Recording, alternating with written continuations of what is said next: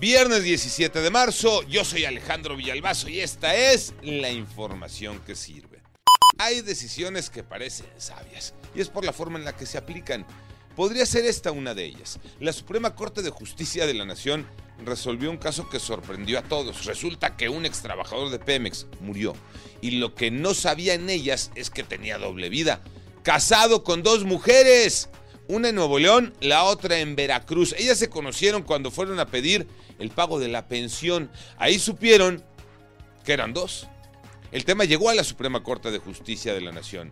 Los ministros resolvieron que el pago de la pensión se tenía que dividir por igual para beneficiar a ellas y a los hijos. Solamente aquí caben las preguntas. ¿Cuándo tendremos una base de datos confiable para que en el registro civil se pueda cachar a un tramposo de estos. Hay extorsiones por todos lados, pero creo que no habían escuchado este concepto. Extorsiones esotéricas, Iñaki Manero. Gracias, Alex. Escucha bien esto, para que no te sorprendan. A través de redes sociales, de periódicos o con volantes en lugares concurridos, supuestos sanadores ofrecen sus servicios para ayudar a las personas que a lo mejor buscan trabajo, buscan una pareja o que quieren salir de algún problema. Te piden datos para contactarte y ahí empieza el calvario. Crees que te van a ayudar y terminan extorsionándote. Se apoderan de tu información y después ya nada es igual. Mucho cuidado. Manolo Hernández.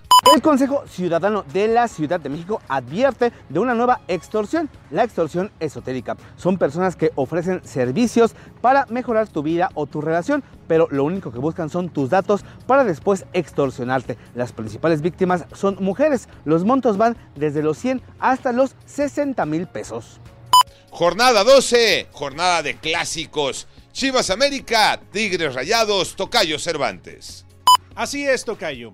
Jornada de fin de semana dentro de la Liga MX. Llegamos a la fecha 12, que nos entrega par de clásicos. El clásico regiomontano, donde los Tigres llegan de capa caída ante un Monterrey que lo hace como líder general, pero el partido será en la cancha del Estadio Universitario. Y el clásico de México, el clásico nacional, Chivas contra el América, muy parejo. Los dos equipos llegan en buen momento, en buena posición y con grandes jugadores.